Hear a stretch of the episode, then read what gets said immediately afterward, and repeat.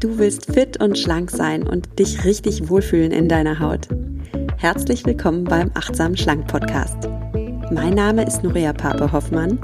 Ich bin Ernährungsberaterin, Achtsamkeitstrainerin und Coach und ich zeige dir hier, wie du mit Achtsamkeit und einfachen Schlankgewohnheiten dein Wohlfühlgewicht erreichen kannst. Also, fühl dich wieder richtig wohl in deiner Haut und zwar ganz ohne Diätstress und Kalorienzählen. In diesem Sinne, genieß dein Essen, vertrau deinem Körper, sei achtsam mit dir.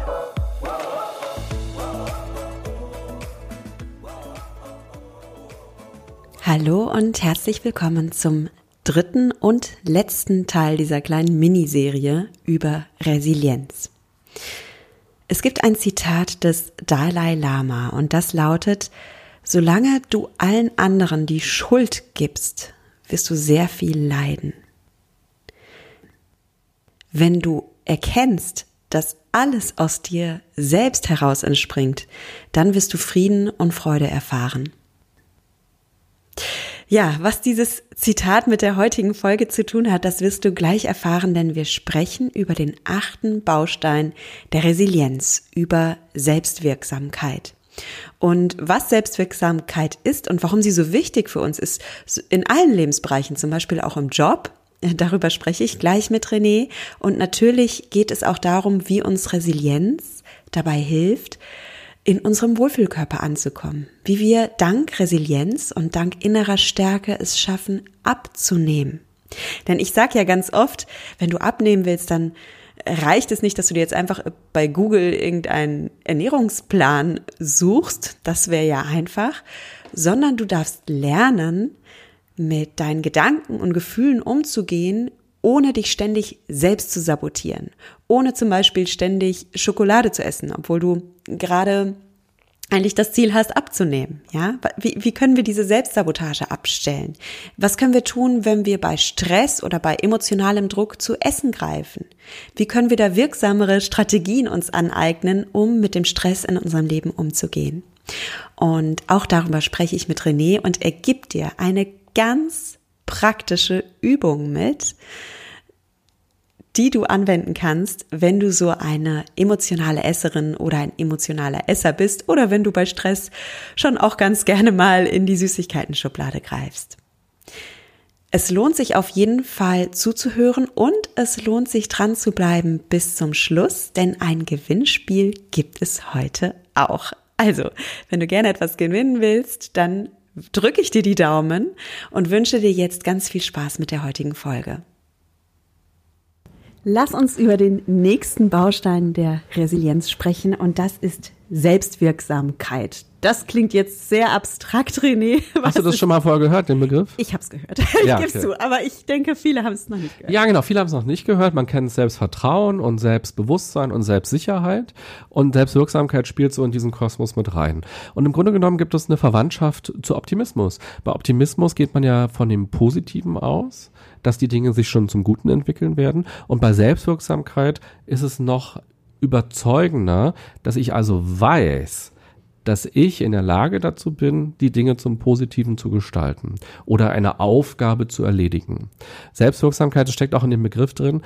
Ich bin also selbst wirksam. Ich kann etwas verändern, ich kann etwas gestalten. Und das ist ein ganz starkes Mindset, weil es mich eben auch handlungsorientierter macht und eben nicht nur sagt, äh, ähm, mir muss jemand helfen oder das Schicksal muss sich jetzt zum Positiven wenden, einfach so, sondern man kann für sich abgleichen, was kann ich denn jetzt ganz konkret dazu beitragen, welche Kompetenzen, welche Stärken habe ich denn, um an etwas zu arbeiten. Und man kann Selbstwirksamkeit runterbrechen auf zwei Bereiche, nämlich das Wissen und das Können. Also was weiß ich, zum Beispiel über das Problem oder über die Möglichkeiten und was kann ich. Und man kann Selbstwirksamkeit auf alle Bereiche des Lebens runterbrechen. Also zum Beispiel, wenn man sich bewerben will. So, was weiß ich über mich? Was sind, wie gut kenne ich mich eigentlich? Was sind meine Stärken? Was sind meine Interessen? Wo habe ich schon gearbeitet? Wo will ich nicht mehr arbeiten? Was kann ich eigentlich? Das fängt bei der Software an, die man kann, aber vielleicht auch ähm, Soft Skills, zwischenmenschliche Tools, was kann ich eigentlich? Es geht damit weiter, wo finde ich denn Bewerbungsausschreibungen? Ähm, für den konkreten Bereich? Kenne ich die Suchmaschinen oder kenne ich Leute in dem Bereich, die da arbeiten? Kenne ich neue innovative Möglichkeiten, wo man eben an Jobs kommt erstmal, wo man überhaupt mitbekommt, dass die frei sind? Das geht dann weiter. Wie bewerbe ich mich eigentlich? So, was ist up to date? Habe ich die Tools dazu, um das zu gestalten? Und auch im Bewerbungsgespräch kann ich mich sozusagen ausdrücken? Kann ich rüberbringen, wer ich bin? Habe ich mich über das Unternehmen informiert? Wer die eigentlich sind? Über die Stelle informiert? Also es geht immer um Wissen und Können. Und man kann es ganz schön immer abgleichen, dass man wie so eine Checkliste macht im Vorfeld. Das ist meine Aufgabe oder das ist das, was ich lösen muss. Das ist mein Problem vielleicht. Und dass man so eine Checkliste macht, was braucht es denn alles? Was sind für Schritte da? Und dass man dann den Abgleich macht, weiß ich die Antwort oder kann ich das selber leisten an der Stelle. Und wenn man etwas nicht kann, das sagt Selbstwirksamkeit halt auch, dann sieh dich als einen Menschen an, der lernfähig ist, der veränderbar ist, so dass du es noch leisten kannst, dass du das Wissen erweitern kannst oder dass du eben auch an deinem Können arbeiten kannst. Und Selbstwirksamkeit ist deshalb ein ganz starkes Mindset, weil es halt das Problem nicht mehr so wichtig nimmt, sondern einen selbst wichtiger nimmt und den Lösungsweg wirklich als Prozess sieht, den man gestalten kann, aus sich selbst heraus. Ja. Und es ist gleichzeitig eine große Herausforderung, selbstwirksam zu sein, denn ich glaube, es gibt kaum ein unangenehmeres Gefühl, René, als sich ohnmächtig zu fühlen, mhm. als sich machtlos zu fühlen. Also Beispiel jetzt Corona, ja. Ich formuliere es jetzt bewusst dramatisch, René. Ja. Corona hat mir meinen Job weggenommen. Mhm. Ja. Wenn ich es so formuliere, bin ich absolut Opfer und es, es lässt so eine Wut in mir aufkommen und so ein Ohnmachtsgefühl und sowas. Ich kann nichts tun. Ich kann nichts tun. Und das tut weh. Das tut weh. Und ich glaube, dass es wichtig ist, dieses Gefühl zu empfangen und wertzuschätzen und dann aber auch zu sagen, okay, wie komme ich jetzt in die Selbstwirksamkeit? Weil mit diesem Opfergefühl tue ich mir weh. Ich verletze mich mhm. Genau, und das führt ja auch nirgendwo hin. Weil Opfer kann ich 10, 20, 30 Jahre lang sein. Und ich kann immer sagen, naja, ich hatte ja einen tollen Job, aber Corona hat mir alles genommen. Mhm. Und jetzt schaut her, Leute, wo ich jetzt stehe. Ja. Und man könnte ja sogar sich weiter fragen, naja, hat mir denn eigentlich Corona den Job genommen? Oder eher mein Arbeitgeber hat mir den Job weggenommen? Wer denn jetzt eigentlich? Ja, oder das Wort weggenommen. Ne? Ich sagte, ich ja. formuliere es jetzt bewusst dramatisch, ja. ne? weil äh, das war jetzt auch Genau, aber genau. dann kann man sich im nächsten ja. Schritt auch fragen, okay, ist das eigentlich branchentypisch oder typisch oder welche Probleme gibt es denn vielleicht in der Branche, die dann wiederum im Umkehrschluss dazu geführt haben, dass der Job jetzt weggegangen ist oder nicht mehr weitergeführt werden konnte. Mhm. Also ich mir, das Wissen deine Hörer, was du ähm, Dass ich nebenberuflich Flugbegleiter, ja, ja, genau. Und ich denke im Übrigen nicht, dass äh, Corona mir meinen Job weggenommen hat. Das war jetzt nur ein Beispiel. Aber ja. man könnte zum Beispiel sagen, es gibt ja diese ganzen Billigflieger. Und ja. wir haben ja, ich habe jetzt einen Zug gebucht äh, für den Urlaub. Ganz kurz, René, vielleicht, weil vielleicht hört das jetzt einer, weiß es nicht. Ich ja. bin auch noch Flugbegleiterin und ich bin Fliegerin mit Herz. Und ja, die Fliegerei äh, ist jetzt Corona bedingt ein bisschen runtergefahren, wie wir wissen. Und auch ich bin natürlich in Kurzarbeit. Genau. Das und da so gibt's ja auch ganz viele Probleme in, der, in der Branche. Ja. Und ich habe jetzt zum Beispiel ein, ein Zugticket gebucht, das hat 100 Euro gekostet, nach Baden-Baden. Und ich habe lange gehadert mit mir, ob ich es kaufe, weil ich dachte, oh, ist das teuer? Für 100 Euro kann ich ja nach Nizza einmal hin und zurück. Und dann dachte ich mir, naja, aber ist auch pervers irgendwie, ähm, wie billig Fliegen häufig ist. Das heißt, man könnte ja auch in so einer Situation, wenn sich das ganze Leben verändert, durch Corona erst einmal, könnte man ja auch genauer hingucken und sich sagen, okay, in dieser Branche gibt es vielleicht ja auch Probleme. Wie finde ich denn das eigentlich? Und vielleicht, wenn man sich damit auseinandersetzt, ist man ja auch bei seinen Werten wieder und vielleicht stellt man am Ende fest, ich will was ändern an dem System ich will vielleicht gar nicht mehr Flugbegleiterin sein und innerhalb dieses Systems sein, sondern vielleicht will ich eine Revolution starten und dafür sorgen, dass Leute auch bereit sind, 100 Euro für ein Flugticket auszugeben oder mehr sogar.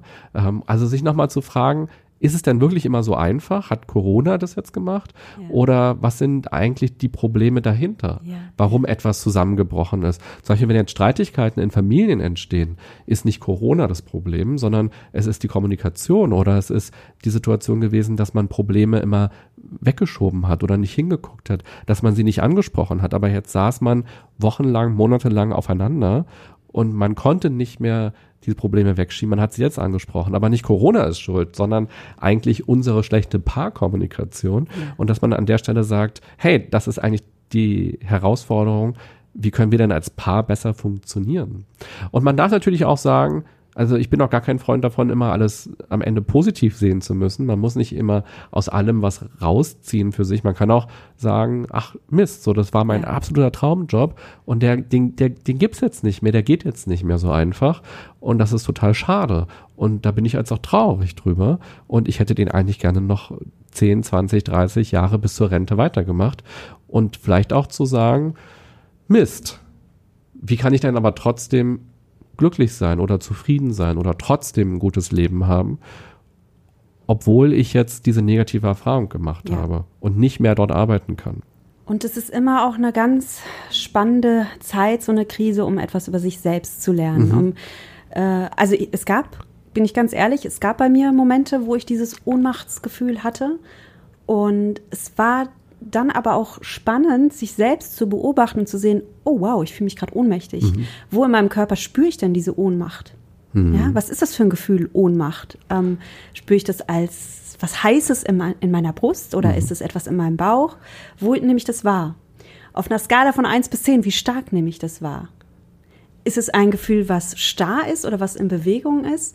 Und man kann da ganz viel in sich hineinspüren, in sich lernen und daraus wirklich auch wichtige Erkenntnisse gewinnen, denn Gefühle sind unsere Antreiber im Leben. Und Gefühle machen oft, dass wir auf eine Art und Weise handeln, die wir nicht wollen. Zum Beispiel, vielleicht kennen das meine Hörerin, vor lauter Wut äh, esse ich dann was. Mhm. Oder ich schreie jemanden an, ich schreie mein Kind an, das kann überhaupt nichts dafür, aber ich bin so in Wut und nehme das gar nicht bewusst wahr. Und es ist immer, immer ein ein Wink des Lebens, auch mal wieder in sich hineinzuspüren und zu lernen und zu sagen, okay, ich nehme das wahr. Und das, da sind wir wieder beim Thema Akzeptanz. Das darf da jetzt auch sein. Mhm. Ich darf mich jetzt auch mal so fühlen. Das, das ist okay.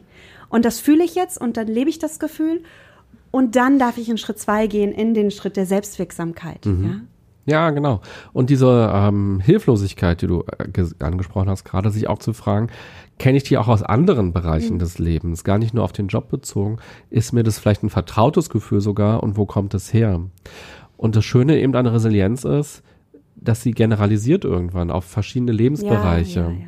oder eben auch Selbstwirksamkeit auch. Umso mehr Bereiche ich im mhm. Leben habe, in denen ich mich selbstwirksam fühle, also gestalterisch fühle, wahrnehme, werde ich immer mehr Bereiche finden. Wenn mein privates Umfeld sehr selbstwirksam für mich ist und mein berufliches noch nicht so ganz und ich aber an dem einen weiterarbeite, dann kommt vielleicht eine Krise im beruflichen und ich werde merken, ich habe ja schon Probleme gelöst im beruflichen Kontext oder im, Famili im, familiären Kontext, im freundschaftlichen Kontext, im Beziehungskontext. Und es entwickelt sich so ein Vertrauen, das ist eben nicht Selbstwirksamkeit auch ganz stark, ein Vertrauen, die Dinge hinzubekommen. Und sich dann eben zu fragen, okay, wie kann ich denn das, was ich aus den anderen Lebensbereichen gelernt habe, übertragen auf das Berufliche? Mhm. und wie kann ich jetzt in so einer Corona-Krise eben mit den beruflichen Herausforderungen oder Problemen besser umgehen, ja. Auf jeden Fall. Mhm. Und Selbstwirksamkeit, da muss ich jetzt einfach nochmal die Brücke schlagen für meine Hörerinnen und Hörer. Selbstwirksamkeit ist auch ganz wichtig, wenn ich abnehmen will. Mhm. Denn sehr oft denke ich, ähm, ich kann ja nicht abnehmen, weil meine ganze Familie ist ja nur Schrott. Ne? Ja. Wie soll ich will abnehmen und was macht mein Mann? Reißt sich auf dem Sofa die Packung mhm. Chips auf. Na danke, ja? Oder ich will abnehmen, aber in der Kantine gibt's nur Schrott. Mhm. Und dass wir lernen dürfen von diesem, was machen die anderen? Was sind die Umstände? Wegzukommen hinzu, okay, wie gehe ich mit diesen Umständen mhm. um? Ich bin mir doch selbst verantwortlich für mich. Nicht die anderen sind entscheiden über mein Glück oder über mein Schicksal. Ich, ich, es ist mein Leben. Ja, schön, dass du es gesagt hast und vor allem mit so viel Power und Passion. ja. ja, super, ja, genau das ist es. Ja, finde ich auch. Mhm. Du sagst auch, und den Satz muss ich noch vorlesen, der ist einfach gut, äh, zum Thema Selbstwirksamkeit. Du bist stärker, als du denkst. Lass dich nicht einschüchtern von den Anforderungen des Lebens. Du kommst damit zurecht. Mhm. Ja, Genau, weil wir glauben gerade in der Krisensituation oft nicht an unsere Stärken, an unsere Ressourcen. Und wenn wir uns aber die Zeit nehmen, da mal zu überlegen, wo bin ich denn stark oder wo, wo versteckt sich denn meine Stärke, dann entdecken wir auch, dass wir besser damit zurechtkommen können, als wir vielleicht erstmal glauben. Erstmal scheint es uns zu überfordern oder zu überrollen und uns zu lähmen. Aber in uns steckt schon so viel. Wir haben schon eine ganze Menge gemacht. Und ähm, das zu aktivieren und sich dessen bewusst zu sein, ja, das ist eben auch ein ganz wichtiger Faktor für Resilienz. Sehr gut, dann kommen wir jetzt zum letzten Baustein, mhm. René. Erholung, ein ganz wichtiger Baustein genau. des Immunsystems der Seele. Ja, und die Erholung, die kommt in unserer stressigen Welt sowieso häufig viel zu kurz, aber eben auch gerade, wenn wir Krisen haben, wenn es Probleme gibt, weil wir dann nämlich im Stress sind und glauben, wir können uns ja jetzt nicht erholen, wir können jetzt ja keine mhm. Pausen machen, sondern wir müssen jetzt ja unter Strom ständig daran arbeiten. Oder wenn es uns nicht gut geht, dass wir uns dann nicht erlauben, auch zu entspannen und dass es uns mal gut gehen darf. So, ähm, das ist ganz wichtig, dass man sich deshalb regelmäßig Phasen der Erholung gönnt, ganz selbstverständlich, ohne dass man dafür was leisten muss, mhm. sondern dass man die ja wirklich achtsam in seinem Alltag einbaut. Das schützt vor Krisen, das schützt vor Stress, das schützt vor Belastungen und es hilft eben auch, wenn man Belastungen hat, wenn man Krisen hat, besser damit umzugehen, weil die Batterien werden aufgeladen. Wie oft laden wir unser Handy auf, aber wie selten laden wir uns eigentlich auf? Und ähm, dass wir immer wieder dran denken, ja, das müssen wir jetzt tun. So, das gehört ganz normal dazu. Und da gibt es ja viele Möglichkeiten. Meditation kann eine Möglichkeit sein, Atemübungen können eine Übung, eine Möglichkeit sein, Qigong, Tai Chi, Yoga, Schwimmen, Joggen. Gibt ja so wahnsinnig viel, was man machen kann, um sich zu erholen und zu entspannen und eben Pausenzeiten nicht automatisch wieder mit dem Handy zu füllen oder mit Serien und Fernsehgucken zu füllen du hast ja mal auch emotionales Essen angesprochen. Wir haben gar nicht so viel über das Essen gesprochen, was interessant ist und auch schön ist. Ähm, emotionales Essen hat ja auch viel damit zu tun, dass ich mir positive Gefühle holen will. Darüber würde ich gerne gleich noch, okay. äh, mit dir sprechen. Also das Thema kommt noch. Okay. Ja. Und so ist es ja auch bei Netflix-Serien. Also ich liebe auch Netflix, aber wenn das sozusagen so ein fast schon suchtartiges ähm, automatisches Verhalten wird, ähm, Netflix anzumachen nach einem stressigen Arbeitstag oder am Wochenende Netflix anzumachen, um sich nicht mit den Problemen zu beschäftigen, die so anklopfen, ähm, dann wird's halt problematisch, dann wird's gefährlich mhm. und deshalb auch sich wirklich immer wieder Pausenzeiten nehmen und die als ganz selbstverständlich ansehen zur Reflexion, zum Durchatmen, in den Wald gehen, in die Natur gehen. Das sind ja so die ganz stärksten Faktoren, die uns runterholen und die uns ja erden, so im wahrsten mhm. Sinne des Wortes. Du hast gerade was gesagt, das fand ich super, René, denn ich gestehe, ich bin absolut schuldig an dieser Stelle. Okay, ich bin Mit dem achten Baustein habe ich auch meine Probleme. Ja, okay. ja, ja. Also ich habe auch, ich habe zwei Kinder, ich habe viel zu tun, ich habe äh, tausend To-Dos im Kopf und ich denke auch oft, nee, du, du, du kannst jetzt keine Pause machen, weil in 20 Minuten musst du schon wieder die Kinder ab, also, ne? Und äh, jetzt sagtest du gerade, wir achten immer darauf, dass unser Handy aufgeladen ist und mhm. achten nicht auf uns selbst. Und das fand ich so gut, weil wie oft checken wir unseren Akku und denken, oh Gott, nur noch 13 Prozent. Ja. Wie komme ich durch den Tag? Ja. Ne? Und man kann dieses, den Akku checken, mal als Anker nutzen, auch mal in sich selbst hineinzuchecken. Okay, wo ist mein Akku gerade? Ja. Bin ich bei 13 Prozent? Bei meinem Handy würde ich jetzt sofort eine Steckdose suchen. Genau, oder wir haben eine Powerbank dabei und laden unser Handy unterwegs auf und sich auch mal zu fragen, was ist denn die Powerbank der Psyche, ja. meiner Seele?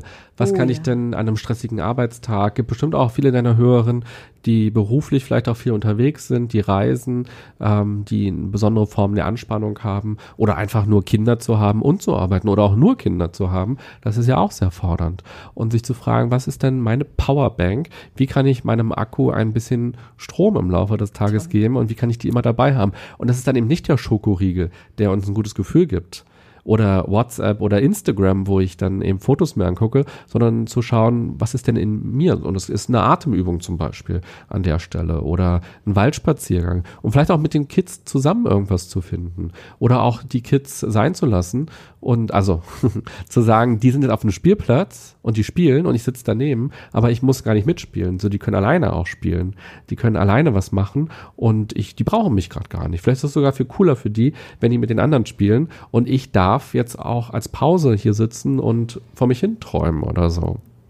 Das ja. ist extrem gut und ich wirklich, ich leg's euch Hörern und Hörerinnen ans Herz. Drückt jetzt mal auf Pause und überlegt euch, was ist die Powerbank meiner Seele? Was ist mein innerer, ja, Notfallakku, den ich immer benutzen kann? Und die einfachste Übung, das können wir immer machen, ist wirklich mal ganz kurz tief atmen. Ganz kurz. Das geht auch mit Kindern, das geht auch auf dem Spielplatz, das geht im Büro, das geht überall. Sich das bewusst zu machen, mhm. das ist, also macht mal Pause, überlegt euch mal, wie tankt ihr Kraft und wie geht das auch in zehn Minuten, in fünf Minuten und im Notfall, wenn es nur 30 Sekunden hat, was kann ich tun? Was ist mein Notfallakku? Ja, das ist schön. Und jetzt bedauere ich gerade, dass das Buch schon fertig geschrieben ist. Weil die Powerbank meiner Seele gibt's da nicht in dem Buch. Das ist jetzt gerade erst entstanden mit dir im Gespräch. Ähm, das wäre so etwas, das würde ich da gerne noch reinschreiben wollen an der Stelle. Sehr schön, ja. ja. Ähm, Du hast auch jetzt schon über emotionales Essen gesprochen und äh, wir neigen uns jetzt wirklich dem Ende der Zeit, aber ganz kurz möchte ich da doch noch drauf eingehen, denn für viele meiner Hörerinnen ist emotionales Essen ein Thema, weil wir auf emotionalen Druck eben oft mit Essen reagieren. Und Essen ist, ja, es ist fast wie so eine praktische, sozial akzeptierte Alltagsdroge. Es ist überall verfügbar, es ist nicht illegal. Es gibt dem Gehirn so einen kleinen Kick, stimuliert unser Belohnungszentrum im Gehirn. Das Problem ist nur, wenn ich bei Gefühlen immer wieder zu Essen greife, dann trainiere ich auch mein Gehirn und bringe dem bei, wenn du unter Stress bist, wenn du unter Druck bist, schneller Schokoriegel, alles gut. Und so entstehen dann mit der Zeit Probleme. Ähm, Psychologen sprechen von Bewältigungsstrategien, von Strategien, die wir uns aneignen, um Gefühle zu bewältigen. Du bist Psychologe. Was können wir uns denn als Bewältigungsstrategie antrainieren, um den Schokoriegel auch mal liegen zu lassen? Na, ich glaube, wir können erst einmal die Emotion, die in uns ist, nicht nur schwarz oder weiß sehen, im Sinne von, das ist jetzt eine gute Emotion, das ist eine schlechte Emotion, sondern nochmal das weiter auffächern und zu fragen, ist es jetzt Angst oder ist es Wut? Ist es Traurigkeit? Was ist denn jetzt erstmal die Emotion? Nicht nur zu sagen, da ist irgendwas Negatives in mir, was mich nervt.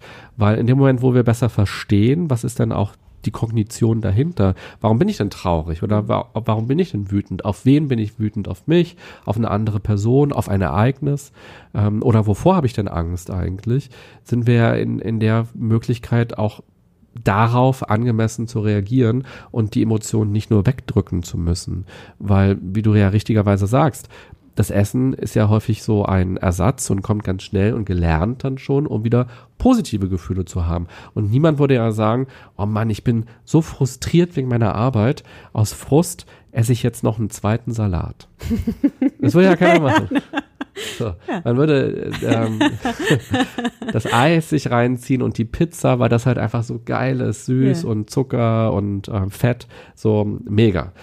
Und das für sich zu verstehen und auch zu verstehen, was hat denn das für Konsequenzen? Sodbrennen habe ich vielleicht oder ich schlafe schlecht mhm. und dann nicht am nächsten Tag wieder sauer zu sein und sich vielleicht Schuldgefühle zu machen und in diesem Kreislauf zu sein, sondern auch zu verstehen, wir sind ja schlaue Wesen, zu sagen, siehst du, ich habe richtig mistig geschlafen und ich habe Sodbrennen gehabt und bin fünfmal aufgewacht und das liegt daran, was ich gestern Abend noch gegessen habe. Und warum habe ich das eigentlich gegessen? Okay, und mhm. das für sich erstmal zu verstehen und sich nicht zu verurteilen und zu sagen, meine, ich müsste jetzt besser reagieren, ich bin doch schon erwachsen, ich kenne das doch, sondern sich eigentlich zu freuen an der Stelle und zu sagen, cool, dass es mir jetzt aufgefallen ist. Mhm. Und vielleicht ist es mir zum 500. Mal aufgefallen, aber vielleicht brauche ich so viele, mir fällt es auf, Momente, damit ich was ja, verändern kann und auch die Motivation empfinde, etwas zu verändern. Und dann eben auch für sich zu akzeptieren, dass die Dinge nicht immer leicht sein müssen oder nicht immer schön sein müssen, sondern dass das Negative auch dazugehört und dass man, um sich von dem Negativen zu lösen, auch den Schmerz braucht, sich damit auseinanderzusetzen. Also du machst ja auch Coachings und du erlebst es bestimmt auch. Ich, mir fällt zum Beispiel eine Coaching-Klientin von der letzten Woche ein, die ist in, ins Coaching gekommen, weil sie einen riesigen Konflikt äh, mit ihrer Schwester hat. Und dann haben wir aber über sie ganz viel eigentlich gesprochen. Und da gab es so einen Moment, wo sie ähm, dann plötzlich ganz still war und gar nichts mehr so sagen konnte und so eine ganz tiefe Traurigkeit und so einen Schmerz für sich gefühlt hat. Und dann haben wir eben gemerkt, ja, okay, der Konflikt mit der Schwester, das ist eigentlich nur so was im Außen, was man eben leicht auskämpfen kann. Aber im Grunde genommen ist der Konflikt nur verschoben, weil in ihr da eine ganz tiefe Traurigkeit wegen etwas ist. Mhm. Und das eben sich zu erlauben, da wirklich hinzukommen und da hinzugucken, um sich dann eben auch neue Strategien zu erarbeiten, mit Frustration umzugehen. Weil häufig ist es eben ein schlechter Umgang mit Frustration.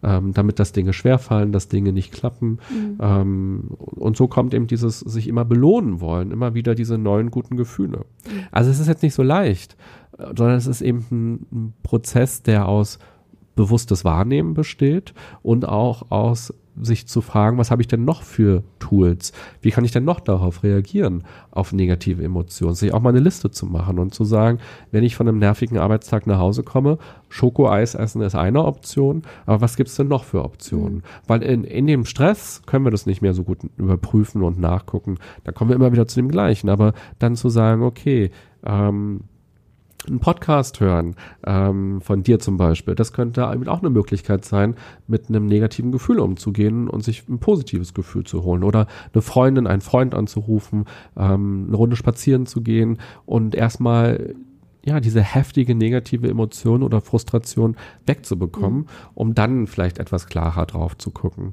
Aber es ist ein ganz, ganz langer Prozess und auch ein schwieriger Prozess. Aber nur weil es schwierig ist, heißt es ja nicht, dass man ihn nicht gehen sollte sondern eben auch für sich zu akzeptieren, ja, das wird nicht immer schön. Aber wenn man da durch ist, wird es schöner.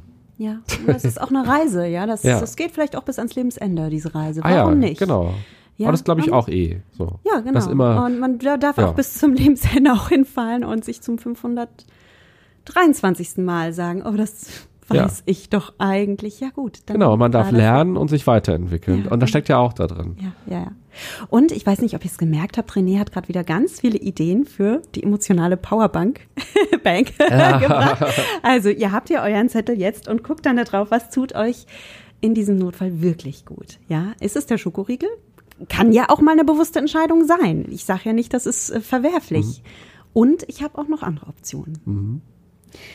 René, äh, ein wunderbares Gespräch. Langsam muss ich dich aber ziehen lassen. Zum Abschied äh, habe ich aber immer ein paar Abschlussfragen. Und ich würde gerne von dir hören, wofür bist du dankbar? Ja, ich bin tatsächlich dankbar für all die vielen Möglichkeiten, die ich im Leben nutzen darf und mache und erlebe. Also auch gerade erfüllt mich das sehr so, zum Beispiel jetzt von dir interviewt zu werden, ist eine schöne Erfahrung. Ähm, einfach dieses Gespräch, so, das ist durch den Podcast entstanden. Das heißt, einen Podcast zu machen, ist eine schöne Erfahrung. Das Buch zu machen, ist eine schöne Erfahrung. Mit Menschen auf so einer tiefen und persönlichen, emotionalen Ebene zusammenzukommen, das ist schön. Dafür bin ich gerade dankbar, weil durch die ganzen Jobs, die ich mache, lerne ich eigentlich immer ganz viel. Das ist total geil. So, ich, äh, auch im Radio oder bei, wenn ich Workshops mache oder Vorträge mache oder so ein Buch schreibe, ich lerne selbst immer ganz viel. Und so, das finde ich mega, dass ich nicht immer das Gleiche mache, meine zehn gleichen Handgriffe, sondern dass ich jeden Tag oder, naja, jede Woche vielleicht auch nur ähm, so ein bisschen mehr über das Leben und die Welt erfahren habe. Das ist schön. Hm? Danke dir. Ja, äh, René, du inspirierst mit deinem Podcast und in deinen Seminaren und in deinen Coachings andere Menschen. Es gibt sicher aber auch eine Person oder einen Mentor, der dich inspiriert. Würdest ja. du teilen, wer das ist? Also ganz viele finde ich total schön und also ganz spontan fällt mir zum Beispiel ein Professor in der Uni ein, den ich hatte, ähm, ein Mediziner und Psychologieprofessor, Gerhard Danzer heißt er, ähm, der hat ganz tolle Vorlesungen gemacht, in denen er sehr wertschätzend mit dem Zuhörer, mit dem Publikum umgegangen ist und auf eine sehr mh, mm, inspirierende Weise die Themen vermittelt hat, ohne einfach einen Lehrplan durchzupauken, sondern immer zeitgemäßig gefragt hat, was hat denn dieses Thema mit den Menschen zu tun? Und ich habe einfach mich immer so abgeholt gefühlt, als ich da so saß. Und ich bin da immer noch hingegangen. Jetzt gibt's die leider nicht mehr, weil er schon, glaube ich, jetzt in Rente ist. Ich bin immer noch hingegangen, obwohl ich gar nicht mehr studiert habe irgendwann. Immer Montag um 18 Uhr gab's diese Vorlesung. Und wenn ich Zeit hatte nach der Arbeit, ja, bin ich immer in die Charité gefahren in Berlin und habe mir das angeguckt. Und das finde ich schön. Und sowas versuche ich dann eben auch mitzunehmen in meinen Podcasts oder in meine Workshops. Oder ähm, ich habe ja irgendwann auch eine Coaching-Ausbildung gemacht und da hat man ja mehrere Ausbilder. Und da gab es einen Ausbilder, das ist der Jens Hüttner. Der hatte so eine, einfach so eine sehr warme, liebe, väterliche Art. Und das, da habe ich selbst gemerkt, dass ich mich da öffnen kann und dass ich auch Lust habe, mich mit mir selbst auseinanderzusetzen. Mhm. So, aber ich finde auch Alf cool. So Alf ist äh, jemand, der mich, ähm, weil der ja, weil der so Sachen gesagt hat und weil er eine andere Sicht auf die Welt hatte, ist auch für mich eine Art Mentor irgendwie. Ja. ja. Da sieht man auch wieder das Humor. Äh, ja, Humor toppt eigentlich nichts. Ich war jetzt so gerade voll empathisch am Mitschwingen. Oh. Bist du ja. oh. ja, nee, aber ich finde es so schön, wenn du von deinen Mentoren schreibst, weil man äh, das ich weiß nicht, ob es in der Stimme rüberkommt. Ich glaube schon, mhm. René, aber ich spüre so deine Präsenz und äh, da ist ganz viel Warmherzigkeit und das zeigt wieder, der Mensch ist dem Mensch einfach die beste Medizin. Und wir alle, auch jetzt die Hörer, Hörerinnen, jeder hat ja was an sich, mit dem man wieder andere Menschen mhm. inspirieren kann, was man auch in die Welt geben kann. Was dann auch wieder, wie du uns vorhin auch gesagt hast, ein Stück weit deine Resilienz ausmacht, weil du auch wieder so viel Kraft dadurch bekommst, anderen Menschen was zu schenken. Ja, und die Beispiele, jetzt wo du nämlich das sagst, sagen auch nochmal so, wenn man in der Familie vielleicht bestimmte Sachen nicht findet. Und da gibt es mhm. ja ganz viele Menschen, ähm, die vielleicht irgendwann auch zum Coaching oder zur Therapie gehen und sagen, mir hat Wärme oder, oder Nähe oder hm, Liebe oder so gefehlt in der Familie. Man kann es auch woanders bekommen quasi. Also ja. man kann auf andere Menschen stoßen, die einem zeigen, dass es das auch noch gibt oder die das leben in besonderer Weise. Und das ist deshalb, finde ich, sehr schön und sehr stark, da ja so, so einen Blick vielleicht dafür zu entwickeln und sich so mitreißen zu lassen von solchen Menschen im Umfeld. Ja. Mhm. Und äh, ein Mentor muss ja auch nicht im Umfeld sein, das kann ja auch wirklich ein Podcast sein, ein Buchautor mhm. sein. Wir können uns, wir leben in einer Welt, in der wir uns wirklich unsere Mentoren aussuchen können. Mhm. Und ähm, das ist das Tolle. Und es ist unglaublich, was man erreichen kann, wenn man den richtigen Mentor oder Trainer gefunden hat. Das weiß ich auch von mir. Also das ist, ich kann nur jedem dazu raten. Äh, geht diesen mutigen Schritt mhm. und sucht euch vielleicht auch jemanden, der euch inspiriert und lasst euch mitreißen. Es ist so schön. Hast du, also dein Buch ist gespickt von schönen Zitaten. Ja. Also richtig gute Zitate. Ich kann wirklich, lest dieses Buch, da, da könnt ihr euch einen Textmarker nehmen, ganz viel anstreichen. Hast du so ein Lieblingszitat oder ein Lebensmotto, das dich begleitet? Ja, also ich habe ein Lebensmotto und Lieblingszitat. Also ich finde von Marc Aurel, das war ein römischer Philosoph und Kaiser. Da, da gibt es so ein Buch oder es gibt mehrere Bücher von dem, wo so ganz viele ähm, Metaphern und ähm, Zitate drinstehen. Und ich habe das irgendwann mal entdeckt, da habe ich, glaube ich, noch gar nicht Psychologie studiert, sondern es war weit davor, habe ich noch jeden Tag im Radio gearbeitet. Und ich dachte mir, wow, der hat vor, weiß ich nicht, 2000, zweieinhalbtausend Jahren ge gelebt und eigentlich hat er alle Antworten auf die Fragen des Lebens, die ich auch habe. Also die Fragen habe mhm. ich. Und er hat die Antworten darauf. Das fand ich toll. Da, ja, das, also das kann man immer wieder lesen und wird feststellen, eigentlich ist das Leben so simpel und man muss es gar nicht so kompliziert machen. Hast du da ein Zitat? Weil ich liebe seine Zitate auch, aber hast du so eins? Ja, na, er hat, also ich finde auch, das schreckt viele Leute ab, aber ich finde es auch interessant, über den Tod nachzudenken. Ja. Und er sagt sozusagen, naja, im Grunde genommen bist du schon tot. Also die Welt, das Weltgeschehen, das ist ja so lang und dich gibt's halt nur so einen Wimpernschlag in der Zeit quasi und mach es dir nicht so schwer und wenn du was machen willst im Leben, dann tu es ja. und lass dich nicht davon abhalten, was deine Nachbarn denken oder was deine Familie denkt. Du, dich wird es bald schon nicht mehr geben. Ja. So, du, du bist weg mit all deinen Ideen, dann mach die doch jetzt einfach. Und wenn es schief geht, so, so what? Auch deine Nachbarn wird es bald nicht mehr geben, die dich doof finden vielleicht, weil du irgendwas gemacht hast. Leb dein Leben. Das ist sozusagen die Message bei ihm. Das stimmt. Du stirbst, fang an zu leben. Jetzt. Ja. ähm, dieses Gespräch war so vollgepackt äh, mit Dingen. Ich denke auch, es macht wirklich Sinn, das alles nochmal nachzulesen. Und das kann man ja Gott sei Dank auch. Ähm, aber nochmal von dir. Was ist für dich das wichtigste Takeaway aus diesem Gespräch? Was würdest du sagen, kann jede Hörerin oder jeder Hörer in den nächsten 48 Stunden konkret umsetzen? Du gibst, Eine Sache. Du gibst deinen Hörern aber viel Zeit. Zwei Tage. naja, ich würde sagen, in, den, in der nächsten Stunde kann man schon was umsetzen. Man kann nämlich einfach mal eine bewusste Pause machen. Mhm. Also der Podcast, ich weiß nicht, ob du das als, wir haben jetzt anderthalb Stunden gesprochen, ob du das als Ganzes hochlädst, aber wenn man jetzt anderthalb Stunden zugehört hat, dann darf man auch eine Pause machen. Man muss sich nicht gleich den nächsten Podcast anhören mhm. oder man muss nicht gleich in eine Aktivität gehen, sondern man darf sich jetzt vielleicht auch einfach mal, wo man gerade ist, sich hinsetzen, vielleicht die Augen zumachen und sich mal auf die Atmung konzentrieren, zu spüren, wie der Bauch rein und raus geht und wie die Luft so an der Nasenspitze kitzelt. Und einfach mal durchatmen und das sacken lassen, was wir alles besprochen haben und sich vielleicht selbst mal zu fragen, was ist denn für mich so das Wichtigste gewesen? Oder wo empfinde ich vielleicht auch Widerspruch, wo würde ich vielleicht in den Podcast springen wollen als Hörerin oder als Hörer und sagen, nein, so ist es nicht. Und zu gucken, ja, welche Themen habe ich denn eigentlich und was interessiert mich und was will ich wirklich mal umsetzen? Aber die Pause, die kann man jetzt schon direkt machen. Vielleicht in den nächsten 60 Minuten eine ganz bewusste Pause mal einlegen. Mhm, das ist gut. Das nehme ich auch an. Das geht auch in meine Richtung. Und ich finde das toll, was du sagst mit dem Widerspruch. Ein Widerspruch ist so eine starke mhm. Energie. Also wann immer äh, ihr lieben Hörer, Hörerinnen einen, einen Widerspruch in euch fühlt, nehmt das ruhig wahr und fragt euch, wo kommt der her? Mhm. Und äh, da steckt ganz viel Energie drin. Und in Energie ist immer Kraft, auch etwas zu verändern. Ja, das ja, ist äh, genau. spannend. Widerspruch ist spannend. Toll, René.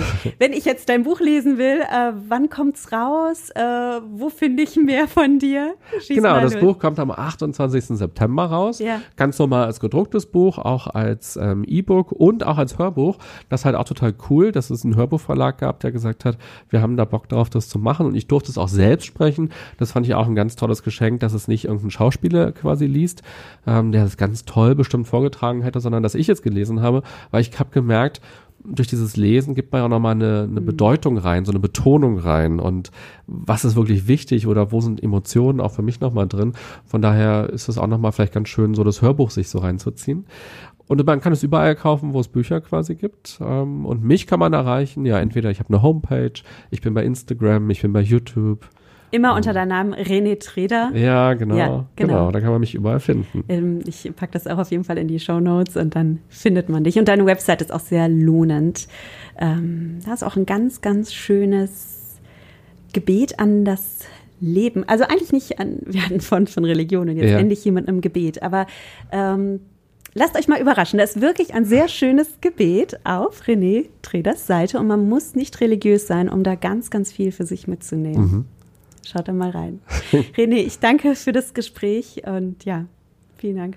Ja, vielen Dank für die Einladung, dass ich hier bei dir sein durfte und vor allem danke für deine wirklich sehr, sehr gute Vorbereitung, dass du dich da so reingedacht hast, dass du es selbst gelesen hast und ja, so viele Anknüpfungsfragen gestellt hast. Das ist schön, dass ich mich jetzt hier so fallen lassen konnte und einfach neugierig darauf gucken konnte, was fragst du gleich und was interessiert dich. Also vielen Dank auch dir und ja, vielen Dank für die, fürs Dranbleiben. Alle, die jetzt am Ende das hören, die sind ja wirklich lange dran geblieben. Respekt, ja. Ja, Respekt. Mhm. Und du kannst ja auch ein Buch verlosen und ein Hörbuch verlosen. Ich weiß nicht, wie du das machst, ob du ähm, das jetzt im Podcast machst oder ähm, Social Media mäßig machst. Super gerne. Äh, das besprechen, René und ich ja. gleich. Und ich äh, erzähle euch das dann gleich im Podcast. Also bleibt noch kurz dran für das Gewinnspiel. Es gibt ein Hörbuch und ein Buch von René zu gewinnen. Das freut mich sehr. Ja, René, dann vielen gerne. Dank und bleib jetzt dran, dann erfährst du, wie du beim Gewinnspiel mitmachst. Danke. So, das war das Interview mit René. Ich hoffe, du hast dir wirklich einen Notizzettel geschnappt und dir aufgeschrieben, was auf deine Powerbank der Seele draufkommen darf. Und wenn du das gemacht hast, dann hast du jetzt echt einen Vorteil, nämlich für das Gewinnspiel. Ich möchte von dir erfahren, was kommt auf deine Powerbank der Seele? Und schick mir deine Antwort gerne via Facebook oder via Instagram. Es wird zu dieser Folge einen Post geben und kommentiere mir da, was kommt auf deine Powerbank der Seele. Wenn du nicht auf Facebook oder Instagram bist, ich freue mich natürlich auch riesig über eine iTunes-Rezension. Und da kannst du mir einfach äh, eine Rezension hinterlassen oder einen kurzen Kommentar. Dann ist es aber ganz wichtig, dass du mir noch zusätzlich eine E-Mail schreibst an info@achtsamschlank ähm, und mir deine E-Mail-Adresse verrätst und sagst, was du kommentiert hast, denn auf iTunes kann ich ja deinen Kontakt nicht sehen. Ne?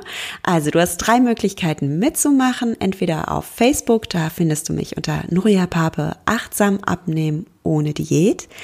Auf Instagram unter nuria.achtsamschlank oder du hinterlässt mir auf iTunes eine Rezension. Darüber freue ich mich so oder so natürlich sehr. Schreib mir, was kommt auf deine Powerbank der Seele. Ich drücke dir die Daumen beim Gewinnspiel und ich freue mich, wenn du auch nächste Folge wieder einschaltest, die 100 hundertste Achtsam Schlank Podcast Folge. Vielen Dank für deine Unterstützung, dass du dir diesen Podcast anhörst, dass du ihn weiterempfiehlst und dass du, ähm, ja, dass du mir dein Feedback schenkst. Das freut mich sehr. Und ja, in diesem Sinne mache ich es jetzt kurz und sage dir wie jedes Mal, genieß dein Essen, vertraue deinem Körper, sei achtsam mit dir. Deine Nuria.